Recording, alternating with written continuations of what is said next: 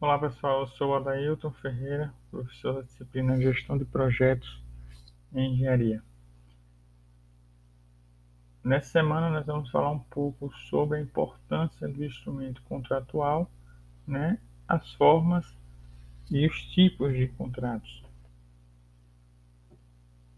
No contexto do gerenciamento de projetos, é importante elaborar, é, negociar e concluir um instrumento contratual adequado. É, as cláusulas e condições ela devem estar perfeitamente conexas tá? e, mais importante, conter as diretrizes claras do que o cliente quer atingir ao encontrar o fornecedor capaz de atender às suas expectativas. Então, assim, é, nós podemos afirmar que não existe cláusulas e condições supérfluas no contrato, tá? seja ele bem ou mal escrito, já que todas elas estão ali para estabelecer o nexo causal necessário que propiciará o sucesso ou o insucesso da relação contratual. Então podemos fazer uma analogia aí com a dinâmica do nosso corpo humano, em que todos os vasos são comunicantes sendo que a falta de um deles pode acarretar riscos ao funcionamento dos demais. Tem maior probabilidade de chegar ao seu termo sem grandes percalços para as partes envolvidas e com vantagens para o sucesso do empreendimento. Um instrumento bem escrito, consistente, embasado nas necessidades do projeto com respaldo em normas legais aplicáveis tanto em relação às regras é, relacionadas com sua estruturação própria, propriamente dita, como também no tocante aos bens e serviços serem adquiridos. Na maioria das vezes, as divergências entre as partes contratantes decorrem de uma, de uma montagem equivocada dos contratos que serviram de referências para a visibilidade das aquisições.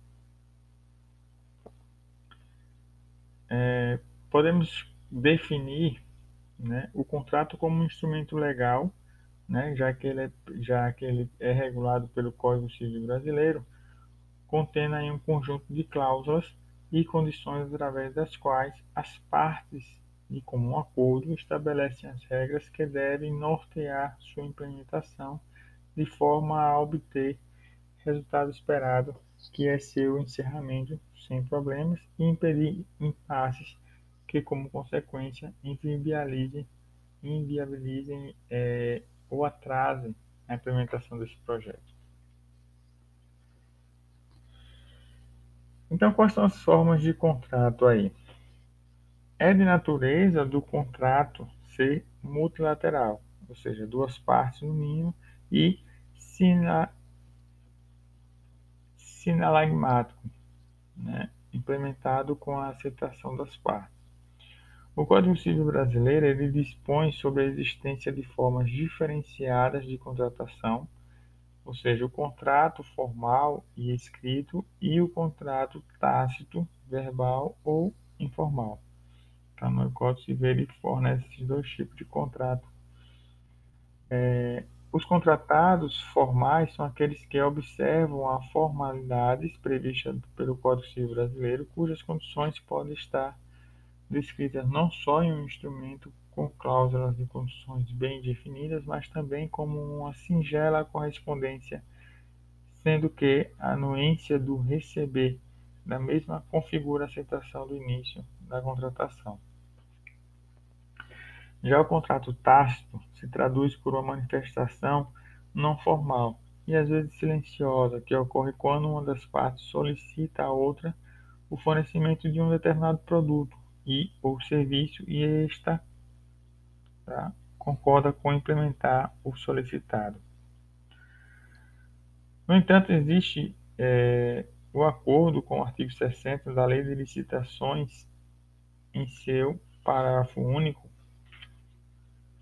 onde ele diz que é nulo e de nenhum efeito o contrato verbal com a administração, salvo o de pequenas compras de pronto pagamento, assim entendidas aquelas de valor superior a 5%. do limite estabelecido no artigo 23, inciso 2 da lei em questão. Tá? E existe, porém, certos contratos de fornecimento de produtos ou serviços em que a formalidade é essencial para que eles tenham validade diante de terceiros. Podemos destacar aí o licenciamento de programas de computadores, a aquisição de bens imóveis, a transferência de tecnologia, o licenciamento de marcas e patentes de terceiros e por aí vai.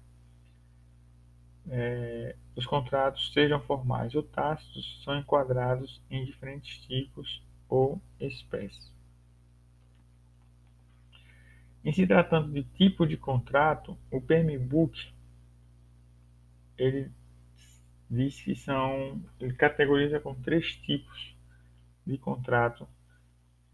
É, o primeiro é contrato de preço fixo ou global, tá? que envolve aí preço fixo para um produto ou serviço bem definido.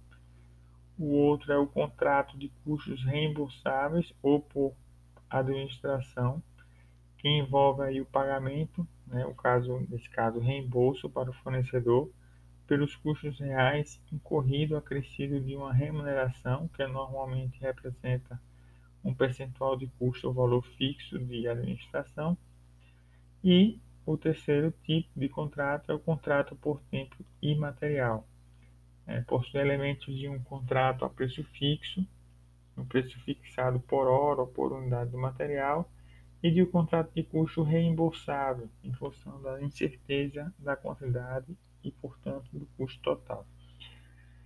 Então, pessoal, é possível em um mesmo contrato haver diferentes métodos de pagamento, dependendo aí do, do escopo envolvido.